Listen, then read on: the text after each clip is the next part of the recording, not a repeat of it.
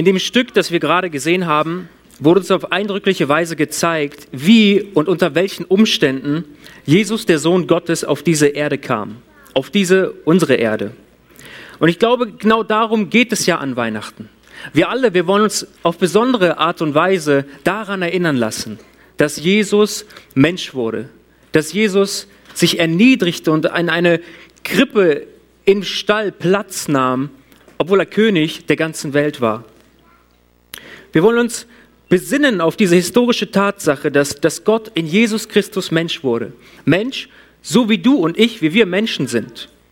Am Anfang ein Baby, dann ein Kind, Teenager, Jugendlicher, Erwachsener, reifer Erwachsener, noch reiferer Erwachsener irgendwann.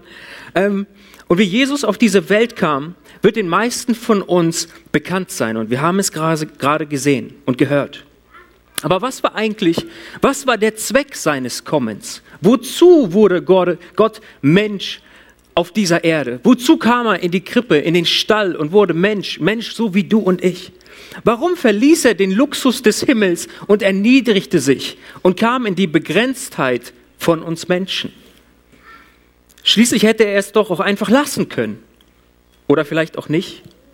Heute Abend möchte ich ein paar kurze Gedanken mit Ihnen, mit uns teilen, die, die den Zweck betreffen, warum Jesus kam, wozu das Ganze. Und dazu liest uns meine Frau Katharina drei Verse aus der Bibel vor.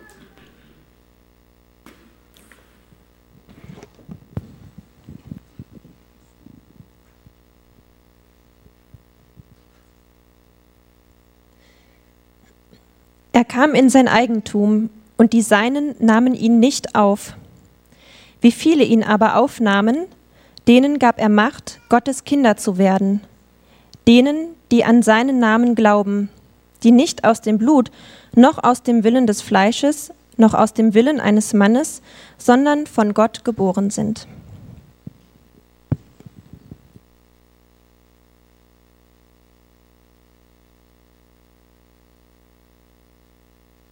Jesus kam in sein Eigentum. Das wurde uns gerade gelesen. Hast du Dinge, die du dein Eigentum nennen kannst? Ich zum Beispiel darf mein Smartphone mein Eigentum nennen.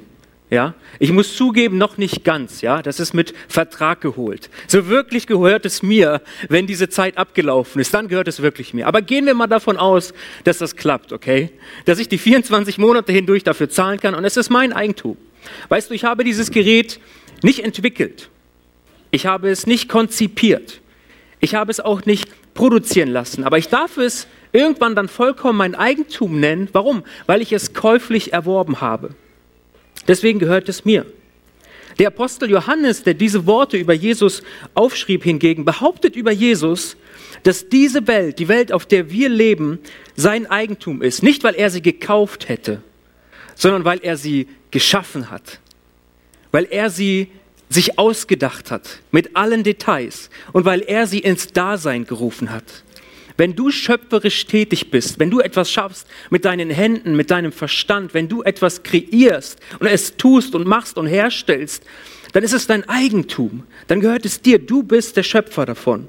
Und so ist Jesus, so ist Gott Schöpfer dieser Erde.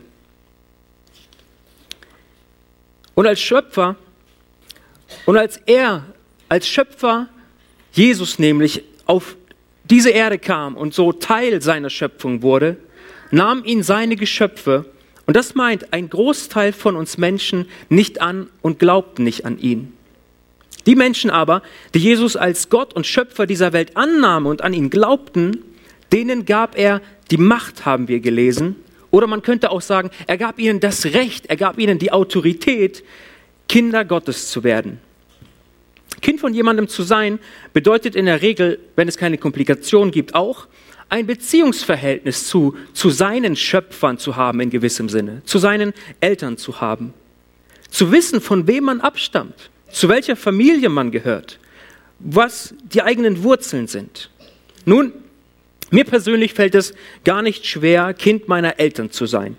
Ich weiß ja nicht, wie das bei dir ablief, aber ich wurde nicht einmal gefragt. Okay? Meine Zeugung, meine Geburt und damit auch die Abstammung von meinen Eltern, sie ist mir einfach so widerfahren. Ich wurde nicht gefragt. Und du wahrscheinlich auch nicht. Versteh mich bitte nicht falsch. Ich bin sehr, sehr froh in meiner Familie, sehr froh mit meinen Eltern. Ich bin dankbar, dass es mich gibt und ich lebe auch sehr, sehr gerne. Aber zum ganz, ganz großen Teil war es doch ein Automatismus, dass wir, dass ich Kind meiner Eltern geworden bin. Einfach weil sie sich entschieden haben, wir wollen gerne ein Kind haben. Sie haben es gezeugt und es war da, ich war Kind meiner Eltern. Worauf ich hinaus möchte, ist Folgendes. Biologisch Kind von seinen Eltern zu sein, geschieht zu einem großen Teil automatisch. Wie aber wird man Kind Gottes? Was braucht es dafür? Wie geschieht das Ganze? Um ein Kind im leiblichen Sinne zu werden, muss man von seiner Mutter geboren werden. Um ein Kind Gottes zu werden, muss man wiedergeboren werden. Dieses Ereignis wird auch Wiedergeburt genannt. Oder man könnte auch sagen Bekehrung oder Errettung. Uns werden in dem Bibeltext der uns gelesen wurde, drei Wege beschrieben, wie diese Wiedergeburt nicht stattfindet und ein Weg, auf dem sie stattfindet. Und das will ich mit euch ganz kurz anschauen. Das erste ist, Wiedergeburt geschieht aus menschlichem Geblüt. Luther-Übersetzung 1984. Ja, äh, wann hast du das letzte Mal das Wort Geblüt verwendet? Ja, ich, ich kann mich überhaupt nicht dran erinnern. Was meint das, wenn, wenn Luther hier übersetzt, nicht aus menschlichem Geblüt? Das bedeutet, dass man nicht aufgrund christlicher Eltern Christ wird.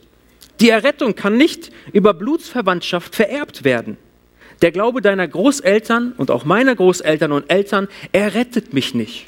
Um gerettet zu sein, wiedergeboren zu werden, bedarf es deines und meines ganz, ganz persönlichen Glaubens an Jesus Christus.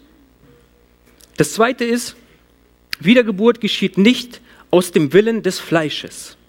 Das meint, kein Mensch hat in sich weder die Macht noch die Möglichkeit, die neue Geburt selbst zu bewirken. Auch wenn es nötig ist, dass er den Willen in sich trägt, gerettet zu werden, so kann er es dennoch nicht aus sich selber tun. Das kann man nicht selber tun. Dafür braucht es einen Retter, dafür braucht es jemand anderen. Wir können es nicht aus uns selbst tun.